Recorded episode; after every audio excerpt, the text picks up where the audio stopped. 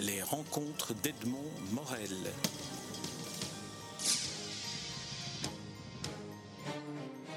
Corinne Jamar, nous nous rencontrons à l'occasion de la publication du troisième volume de Mermet Project, qui en a déjà donc compté deux, mais qui n'est pas terminé, puisque l'épisode 3 ne, nous, ne, donne pas, La, solution de toutes les énigmes que vous ouvrez. Alors, euh, j'aimerais d'abord qu'on parle de, un, peu de vous. Vous êtes un, auteur, euh, écrivain de livres jeunesse, comme on dit dans une forme de catégorisation comme ça. Et puis vous êtes scénariste de BD, et puis bientôt chez Castor Astral sortira euh, votre prochain roman. On aurait dit une femme couchée sur le dos, qu'on se réjouit déjà de lire. Alors comment, comment est-ce que vous, vous fonctionnez? Comment est-ce que vous, vous choisissez? Tiens, un tel sujet serait propice à un livre jeunesse, très jeune public, jeune public ou, une bande dessinée Comment ça marche, euh, l'atelier Corinne Jamar Alors en fait, euh, ça s'est les choses se sont passées plutôt en ligne droite, je dirais. J'ai toujours eu envie euh, d'écrire, mais j'ai pris un long, long, long détour. j'ai commencé à travailler dans la pub, dans le département créatif, qui n'était pas vraiment littéraire forcément, mais c'était une manière quand même de mettre un pied dans, la création. Mais je me trouvais toujours un peu pas prête ou indigne de vraiment me lancer. Voilà, donc j'ai commencé dans la pub, puis bon voilà, c'était aussi, il fallait quand même bien gagner sa croûte aussi. C'est donc un euh, entraînement aussi, ceci dit. Tout à fait. C'est un entraînement aussi à, l'écriture, une certaine forme de. Eh bien, pas dans mon cas, pas dans mon cas, parce que non seulement je fais des grands détours, mais en plus je fais des grosses erreurs. au lieu, au lieu de directement devenir copyright, conceptrice, rédactrice en pub, j'ai plutôt décidé de devenir art director parce que je savais plus ou moins dessiner. Après, évidemment, il y a eu les ordis, etc. Mais à l'époque, dans la pub, on demandait un dessin, un ref, un layout, et ça, je, savais plus ou moins faire. Et voilà. Et donc, je me suis dit, non, non, non, non, l'écriture, ça, ce sera pour plus tard, un jour, mais je veux surtout pas parasiter euh, l'écriture, donc je vais plutôt choisir le côté dessin. Alors qu'évidemment, j'étais bien meilleure en écriture qu'en gestion euh, visuelle. Et donc, au bout d'une dizaine d'années, finalement, je suis quand même passée copie Mais voilà. Et puis, euh, ma fille euh, aînée, aînée avec un, avec un, assez lourd euh, handicap. Donc, publicité et enfant handicapé faisant très mauvais ménage, ben là, j'ai décidé de passer freelance et le freelance me laissant quand même un petit peu plus de temps. Et puis surtout, il y avait, il y avait une urgence. J'ai dit, zut, la vie, c'est pas. Bon, voilà, hein, c'est comme ça. Maintenant, je veux vraiment faire ce que j'ai envie, c'est savoir, c'est-à-dire écrire. Mais j'ai pas osé de nouveau commencer directement par un roman et j'ai commencé par des livres jeunesse, donc j'en ai fait euh, quelques-uns. Et puis j'ai eu l'occasion de... Le, fait d'avoir un, enfant qui a un handicap vous a, euh, fait partie de ce déclenchement Je ne veux pas être indiscret et poser des questions. C'est pas du tout indiscret, mais oui, ça m'a donné euh, le coup de pied au derrière dont j'avais besoin. je freinais des cas de fer, j'ai passé 12-15 ans à freiner des cas de fer. Et les livres jeunesse par lesquels vous avez commencé, c'est aussi lié au fait d'avoir cet enfant Oui, parce que sinon, j'avais jamais écrit. J'écrivais, oui, j'écrivais le soir, mmh. j'écrivais euh, la nuit, j'écrivais le week-end. Et comme si c'était quelque chose d'un peu, d'un peu honteux, qu'il fallait faire en cachette, je dissimulais tout ça dans les tiroirs et puis je faisais comme si j'avais jamais rien fait. Et cette naissance m'a vraiment euh, bon, ben, voilà, libérée. Non, oui.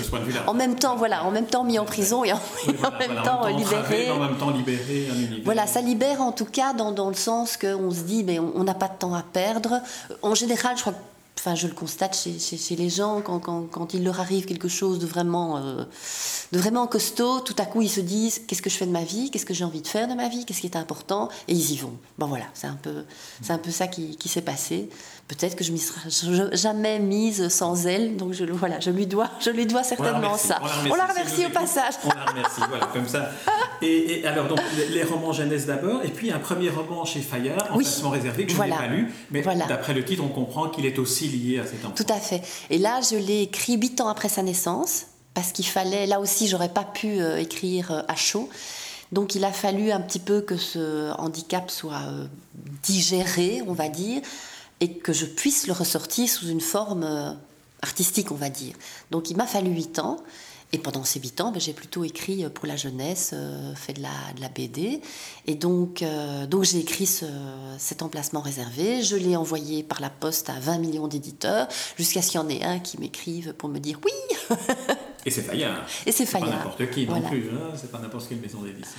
Donc là, c'est le pied à l'étrier pour la Voilà, partie oui. littéraire romanesque, mais Oui. maintenant on va revenir à la partie Oui. bande dessinée. Et là, peut-être qu'on rejoint cette première partie d'activité dans la pub euh, où vous dessinez des storyboards, où vous étiez plutôt. euh, même si ici, c'est le scénario qui, Oui, qui- dont vous êtes l'auteur.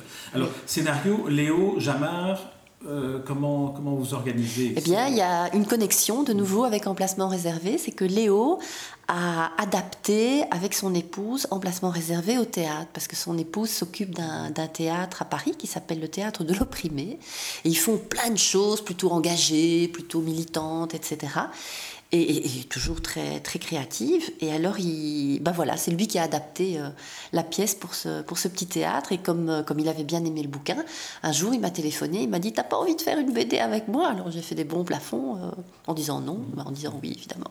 Ouais, ouais. Comme on dit en belge, mais non. voilà. Très bien. Et alors, alors bon, alors l'histoire, elle est, elle, est, elle est née, elle est née comment? Parce que Mermaid Project. D'abord, je vais vous laisser dire ce qu'on peut en dire, parce que le problème avec un- un- une bande dessinée ou un roman qui raconte un- une histoire qui va avoir un dénouement, c'est qu'il ne faut pas trop en dire, mais il faut en dire un minimum. Alors, je vous laisse dire le minimum. Alors, ben, le minimum, ben, mermaid, je crois que tout le monde comprend ce que ça veut dire. Donc, projet sirène. sirène. On sait, parce que c'est mis de toute façon sur euh, le quatrième de couverture, qu'il y a des manipulations euh, génétiques à la clé. Voilà, et je dis donc que je mets trois petits points. Parce que, D'accord. Il, faut aussi- Voilà. il faut aussi dire qu'on se trouve dans un futur pas Oui, trop lointain, mais Oui. d'ici une quarantaine, cinquantaine d'années. Voilà, c'est ça. Ça peut être 50 ans, ça peut être 100 ans, c'est pas, euh, c'est pas spécifié. Et ça, c'est vraiment parce que euh, Léo et moi, on a euh, à la base des univers assez différents. Léo, il, il est surtout intéressé par le futur, mais un futur assez, assez lointain. Aldébaran, enfin, tout, tout, toute sa. Toute son, son œuvre euh, BD, euh, c'est euh, le futur, un futur assez, assez lointain, des planètes, etc. Moi, par contre, je suis très dans les personnages, la psychologie des personnages, l'intimité, le quotidien, le réalisme. Et a fortiori plutôt, plutôt le présent. Et donc on s'est dit comment on va faire? Et eh bien on a tout simplement réuni un peu, on a, on a fait un peu une combinaison entre le présent et le futur, et on s'est dit mais qu'est-ce qui peut se passer dans un euh, futur euh, très proche? Alors on a commencé à délirer évidemment, euh, on a tout noté, etc. Et puis petit à petit on a, on a imaginé cette histoire, mais Léo était venu avec juste un point de départ, c'est qu'il voulait que ce soit une héroïne femme et il voulait qu'elle soit flic. Voilà, ça c'était la donnée, la donnée de bas et on s'est dit, délirons un peu sur comment le monde sera dans 50 ou 100 ans. Alors, c'est une vision Voilà.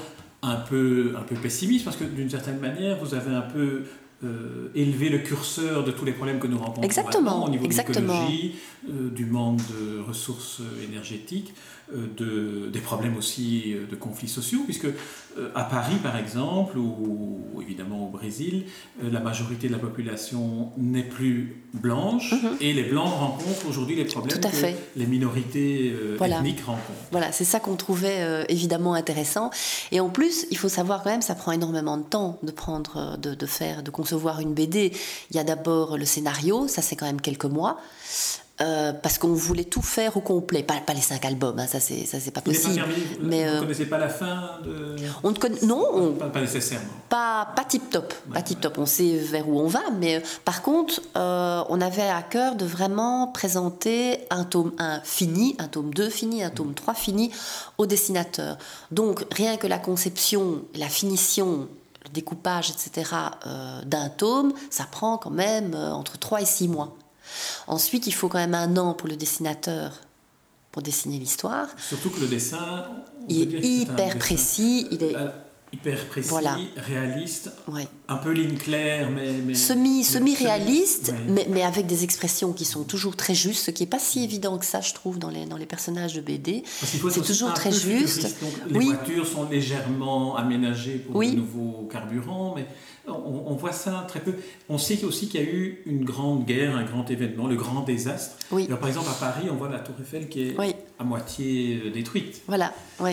Tout à fait.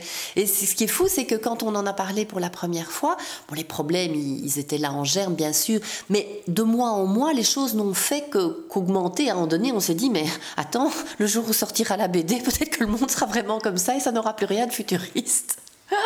mais bon, quand même pas. Mais effectivement, au fur et à mesure qu'on vivait, euh, enfin, qu'on vivait, on voyait que les problèmes euh, augmentaient euh, petit à petit.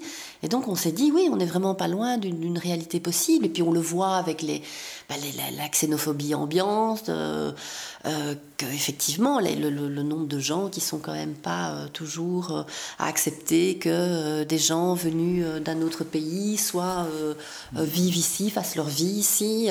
et donc on s'est dit, bah oui, mais pourquoi pas effectivement inverser un petit peu, ou plutôt comme, comme vous dites très bien, augmenter le volume de, voilà, et notamment le curseur de la recherche scientifique avec cette grande interrogation classique est-ce que la science va améliorer le sort de l'humanité mhm. ou est-ce qu'elle est simplement uniquement la proie de, personnes qui sont attirées par l'argent euh, mhm. et uniquement par l'intérêt, leur intérêt propre? Alors ici, on est devant une entreprise multinationale qui s'appelle Algapoer. Mhm. Alors, de quoi s'agit-il? Alors ça, c'est vraiment une entreprise qui fonctionne exactement comme les entreprises qu'on connaît, on va dire Monsanto, les multinationales, etc. Donc, comme quoi, effectivement, l'être humain reste le même. Alors, il y a en surface toute une envie euh, et une application quand même écologique Hein, il se déplace en calèche, euh, il y a de temps en temps des voitures, euh, on jette pas ses papiers par terre, enfin bon, tout ça. Mais, en même temps, c'est à cause de la crise du carburant. voilà. On fonctionne au méthane à partir d'algues. Voilà, exactement. Voilà, exactement. Et évidemment, on a toujours besoin de pétrole. Donc, les dirigeants de sociétés, en tout cas de grosses sociétés comme ça, restant toujours euh, les mêmes, eh bien, euh, ce sont voilà, c'était un peu une espèce de, Monsanto du, futur, sauf que ça marche avec euh, avec les algues. Et eux, tout ce qu'ils veulent, c'est ce que veulent les grandes entreprises de maintenant, à savoir augmenter leur marge bénéficiaire. Comment faire? Eh bien, en récoltant le mieux possible, le plus possible d'algues et si on doit aller jusqu'à euh, eh bien, fabriquer des êtres humains, mi-humains, mi-autre chose, pour que ça aille encore mieux, pour que ce soit encore plus rentable, eh bien, on n'hésite pas. Là, voilà. il ne faut pas, que c'est vrai qu'il y a un autre aspect. Donc il y a l'aspect créer de nouveaux carburants, puisqu'il y a un déficit de carburant traditionnel, mais il y a aussi une série de recherches qui se mènent sur les manipulations génétiques. Et là, évidemment, évoqué Monsanto, on pense aux manipulations génétiques végétales, mais ici mhm. on entre dans le, voilà. dans le monde animal. Tout à fait. Alors là, on entre dans quelque chose qui est vertigineux. Je ne sais pas ce que vous pouvez en dire, mais le, le Mermet Project est un.